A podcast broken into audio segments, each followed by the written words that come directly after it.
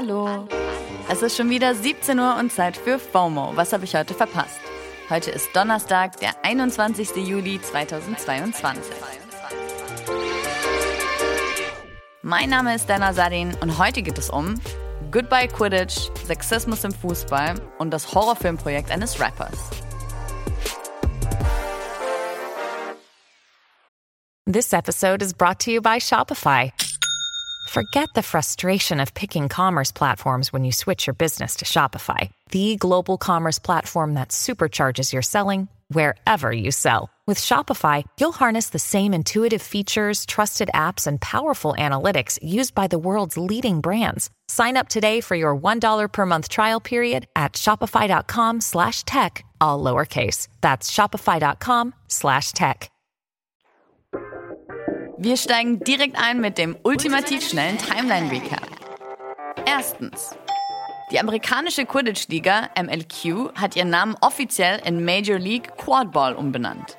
Quidditch ist ja eigentlich eine fiktive Sportart aus den Harry Potter Büchern. 2005 wurde das Spiel aber auch fürs Real Life adaptiert und mittlerweile gibt es sogar professionelle Ligen. Da wird dann halt mit Besen auf dem Boden gespielt.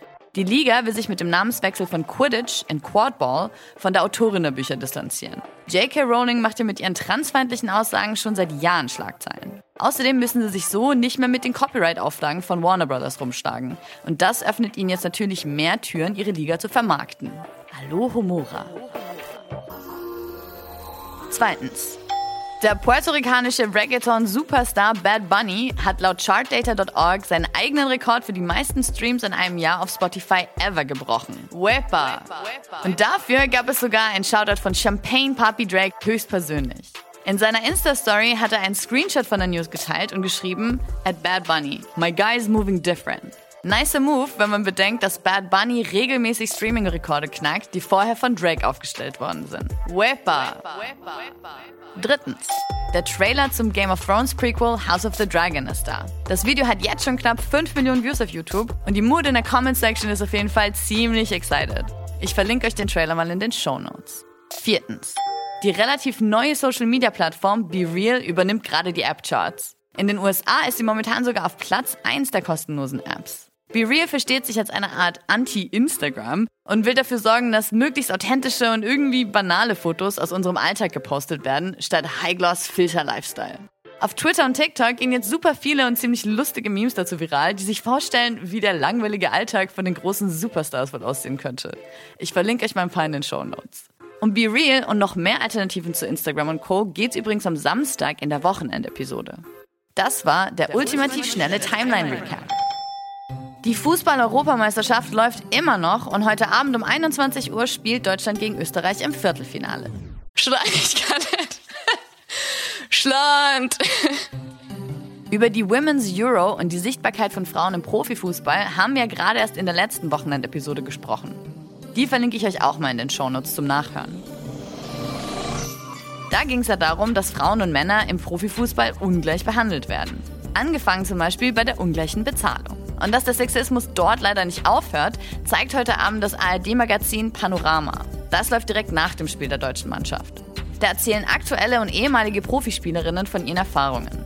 Und die sind halt ziemlich krass. Also da geht es dann zum Beispiel um einen Fan, der beim Fotos machen einfach den Po einer Spielerin angegrapscht hat, einen Trainer, der die Spielerin ständig sexualisiert hat und sogar um eine Mitgliederversammlung, bei der einem weiblichen Vorstandsmitglied Ausziehen, Ausziehen Chöre entgegenschlagen. Leute, what the fuck?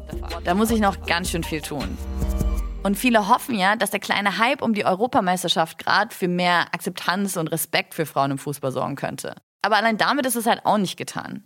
Ich will auf jeden Fall allen Mann ans Herz legen, heute Abend die Reportage zu schauen und auch mal zu überlegen, vor allem als Mann, wie man das eigene Umfeld dazu bringen kann, weniger frauenfeindliche Scheiße zu labern. Frauenfeindliche Scheiße zu labern wird ja auch oft dem Rapper 50 Cent vorgeworfen. Tolle Überleitung, ne? Aber um seine Texte soll es ja heute gar nicht gehen. Er dreht nämlich gerade einen Horrorfilm. Did you know? 50 hat sich ja in den letzten Jahren schon ein zweites Standbein als TV-Producer aufgebaut und zum Beispiel die Serie Power produziert. Die war ja schon ziemlich erfolgreich. Und jetzt dreht er sein neuestes Projekt, den Horrorfilm Skill House. Und in dem spielt er sogar selber mit. Auch dabei sind die TikTok-Stars Hannah Stockington und Bryce Hall. Im Film soll es nämlich wohl um InfluencerInnen und Social Media gehen. Und gedreht wird passenderweise auch im Sway House. Das ist ja so eine Villa, in der TikTokerInnen ja wirklich abhängen und ihren Alltag dokumentieren. So. Und gerade geht ein Clip von den Dreharbeiten auf den Socials rum, auf dem ein Kameramann angeblich ohnmächtig geworden sein soll, weil die Killszene, die gedreht wurde, einfach zu heftig war. Kein Plan, ob das jetzt gutes Marketing ist oder wirklich passiert ist. 50 hat das auf jeden Fall direkt genutzt, um Hype für den Film zu erzeugen und getwittert, wir bringen Horror aufs nächste Level. Alles für die Cloud halt. Passt aber auch super zum Film.